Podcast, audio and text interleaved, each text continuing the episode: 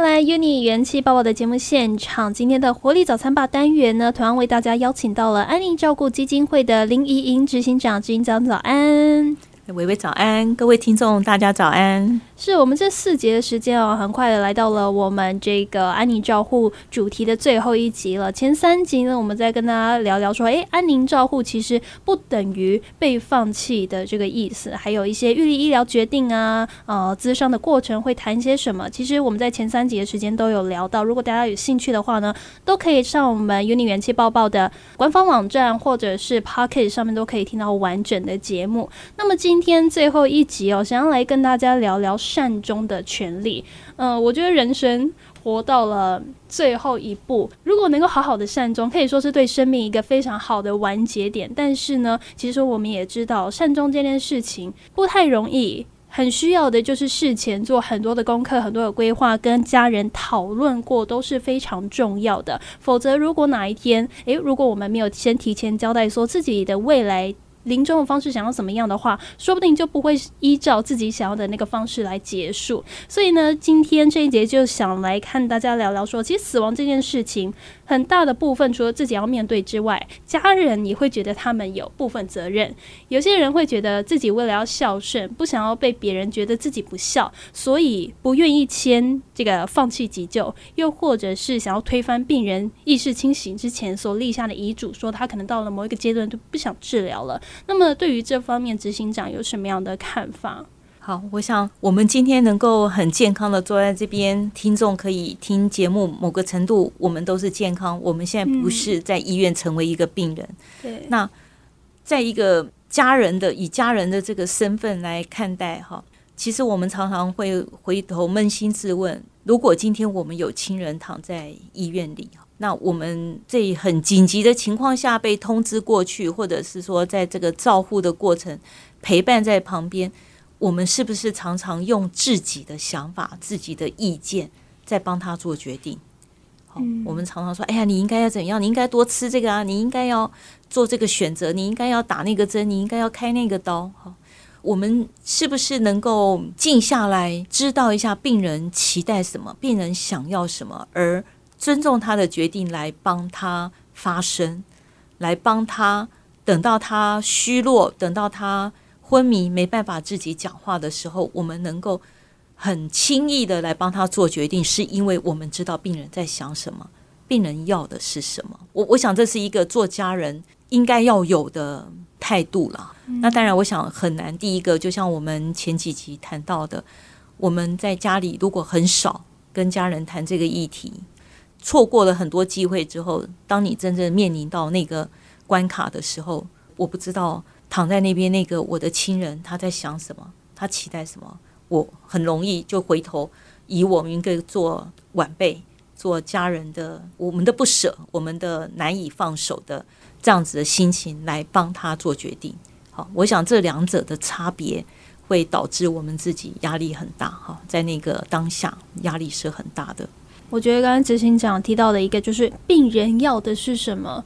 其实我们是需要去思考的。有时候住院的过程当中，会有很多的长辈病人会说他想要回家啊，我我就觉得说，哎，不是啊，啊，你现在回家营养不足怎么办？没有医疗人员在旁边怎么办？如果有什么事情我在上班怎么办？作为晚辈，作为家人的担心是这个，会觉得说你会好起来嘛？你住在医院里面就会好起来，你不要每天吵着跟我回家，回家没有人照顾你很危险。可是长辈。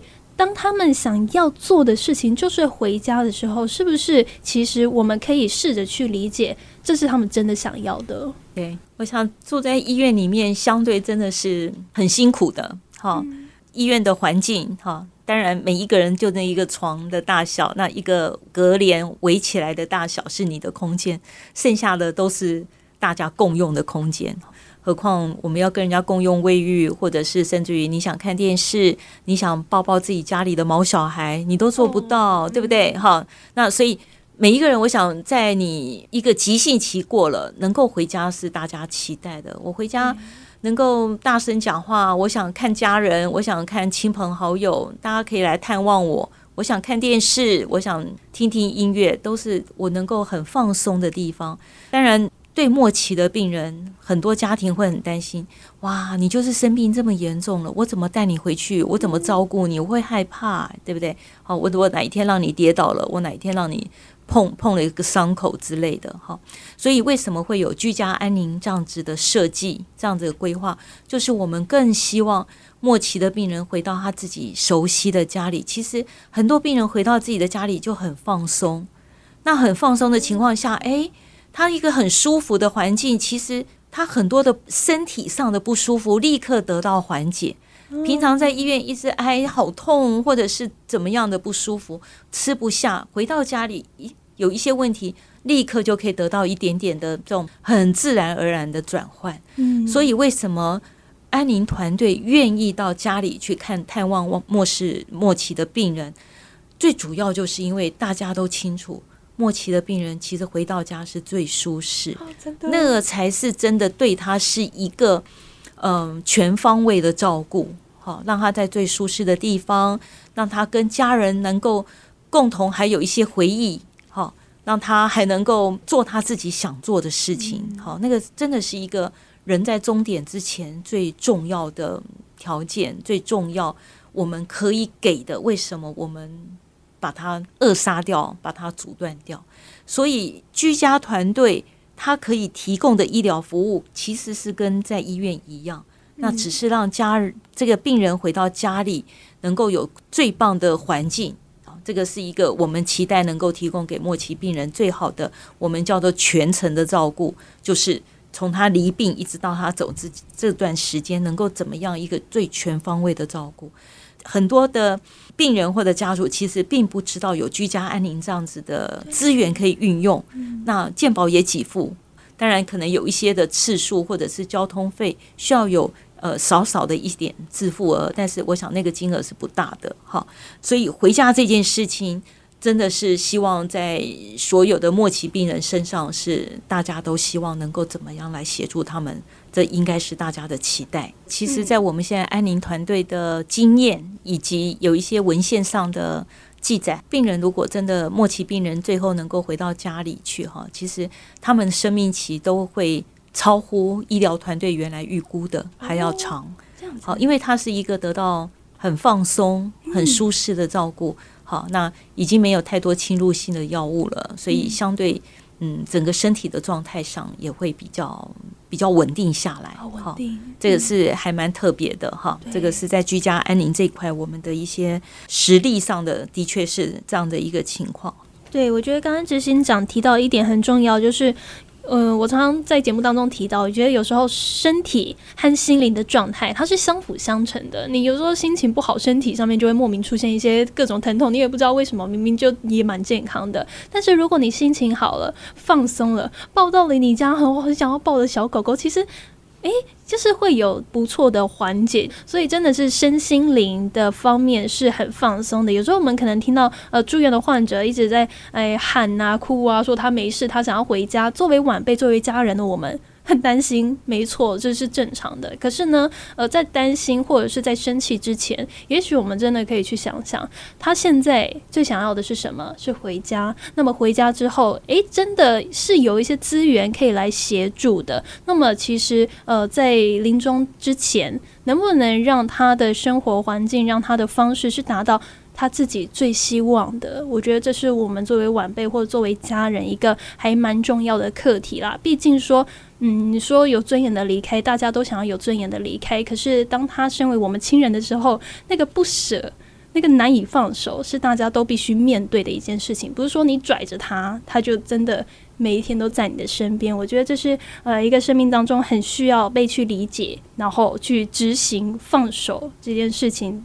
所以呢，这边执行长有没有一些什么样的案例可以跟我们分享？说，诶，如果就是我们在临终之前，嗯，或者在健康的时候，有为自己的未来做一些打算，能够去好好跟家人啊、亲爱的人说再见的话，呃，一些道歉、道爱、道谢、道别的一些案例分享，比较多看到是说啊，家人因为有不同的意见或者是不舍的情况下，所以。针对很多末期病人，可能这些病人他自己的选择被家人推翻掉，当然是是不是还有一些外在的因素，财务状态啊什么的，这个我们其实很难去把它厘清了哈。但是我我想在这样的过程里面哈，我们要讲的就是说，其实家人多讨论这些事情，绝对是有帮助。我在这边可以分享一个小小的故事，是呃，就是我们在刚刚伟伟有提在第一集的时候有提到，在双十国庆那天，其实也是今年的世界安宁日。世界安宁日是呃每一年十月的第二个礼拜六，是全世界我们有八九十个国家会一起共同来。呃，举办一些活动，让民众能够关注这个议题，多多的思考，多多的讨论。那今年也是安宁照顾基金会三十周年哈，所以大家就可以知道，走了三十年，在讨讨论这个死亡议题，其实真的要不是有很多的前人打下很好的基础，真的很不容易。当天在我们在台北火车站的活动里面，有一位三军总医院的蔡慧芳社工师，他分享了一个故事，真实的案例，我自己觉得很感动。他在提到有一个呃末期病人是一位妈妈，那这个呃照顾她的这个女儿，好，就是很尽心尽力在照顾妈妈。在这个当中，其实妈妈的情况一直都不好，但是也缓慢下来。有一次，这个社工师蔡蔡小姐，哈，她在跟这个女儿交谈的时候，发现到这个女儿其实心里有一个结在那里打不开。她在提到说，呃，她上面有两个哥哥，那他们整个家庭是非常的重男轻女，好，所以那两个哥哥就被家里当做宝，好捧在手掌心。那他是从小学三年级就必须要洗碗做家事。做非常非常多的沉重的家事，等于成长的过程里面，他就一直觉得很不公平。为什么是这样子的一个历程？然后他会觉得妈妈的眼中只有两个哥哥，看不到他的存在。好，好，到现在了，妈妈病重，躺在医院里，照顾他的是这个女儿，哥哥是偶尔来看，但是妈妈从头到尾不会有一句觉得这些哥哥怎么这样，没有一句的抱怨。那当然，在日常的照顾里面，当然妈妈有些不满啊，会会发牢骚，什么都会。所以他在这个过程里面，一直感觉到，我原来我从小到现在，到现在，妈妈你都已经要走了。事实上，妈妈你还是看不到我，你有没有感受到我的存在？妈妈，你有发现我在这里吗？陪伴你的是我，妈妈，你有没有看到我？我在这个个案里面身上，我要强调的是说，走的人怎么样善终。但是活着人要怎么去善生，这才叫生死两相安，并不是今天死的人、生病的人有达到自己的善终，但是活下来的人的家属，不论是我是因为反对而未来的懊恼，或者因为我怎么样让这个死亡的过程成为我下半辈子的痛，那个对活着的人来讲，其实他也不会好好过日子。所以在这个当中，安宁团队很大的重点会是在很多的家庭会议、家庭和解的动力当中去看到很多的元素，很多的那些旁人看不到的细腻的地方，怎么去达到这个家庭的和解？刚刚讲的这个个案，这个社工师他有透过很多不同小小的技巧，所以在某一天，这个女儿。在服侍她妈妈吃了药，躺到床上，她妈妈突然间非常非常的专注的看着她女儿说：“谢谢你，谢谢你为我做的一切，谢谢你。”其实就是简单几句话，但是这个女儿得到了一个释放。嗯，她突然间觉得值得了。嗯，一切都放下了。在这个过程里面，其实大家可以感受到这样子的一对母女，在往后的日子。妈妈的离去，女儿的后半辈子是一个什么样的情况？之前有一位香港的社工社会系的教授，他也跟我分享，他说他在早期还没有还没有非常非常认识安宁疗护的时候，才刚刚碰触的时候，他照顾了一个很年轻的年轻男孩，那他也是一个末期的状态，哈，一个癌症。他一直觉得照顾他的那个姐姐跟这个弟弟两个人感觉关系很疏离，因为。两个人在一起，因为印象中那个过程是父母亲都已经过世了。哦，这个姐姐在照顾弟弟，但是整个病房里面就是超安静的，很相敬如宾这样子哈。那他想说，明明弟弟就已经病这么重了，为什么这个姐姐来是这样的一个气氛？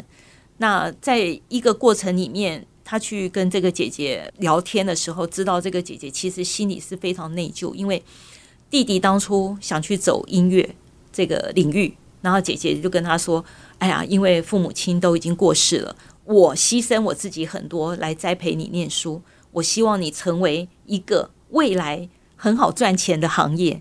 你走音乐以后怎么靠这个生活？”他就一直逼着他弟弟去念物理。然后成为一个物理系的教授，这样子。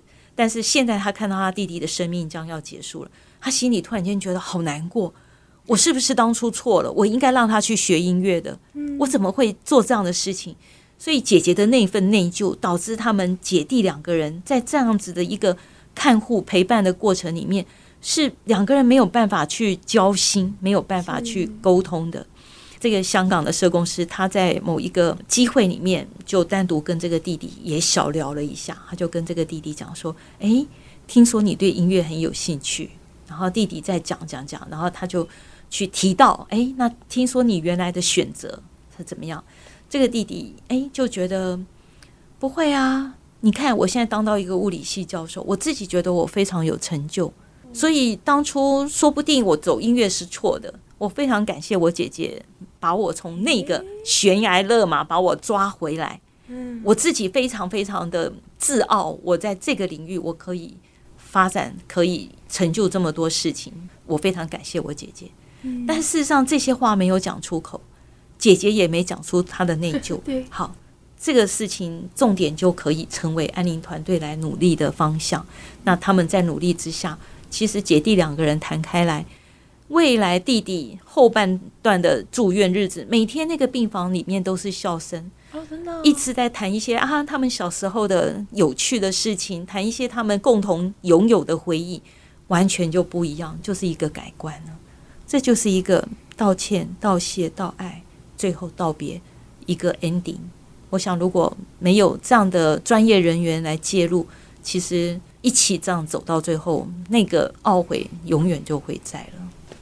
我觉得刚刚执行长有提到两个这故事里面的重点，我自己觉得一个就是不要觉得一个家庭里面的生死就是那个家庭的事情，有时候专业人员的介入，也许家庭成员之间可以互相和解，那么不管是呃死亡的人或者是留下来的人，心里都可以得到一个嗯舒缓和解放。又或者是第二个重点，除了往生者善终之外，我们留下来的人也是需要善生的，双方都需要。把自己。的心情给调理好，未来的路也是还还是会比较好走的啦。那么今天哦，也就是非常谢谢我们安宁照顾基金会的林茵茵执行长来跟我们的分享，谢谢执行长，谢谢伟伟。那么当然，如果你对于我们这四集聊的主题有兴趣的话呢，都可以到我们 Uni 元气包包的官方网站或者是 Podcast 来收听完整的节目。想要知道更多的话呢，也可以在脸书上面来搜寻安宁照顾基金会啊，其实上面都可以得到很多的相关资讯，为自己的未未来做一点功课，我相信这也是非常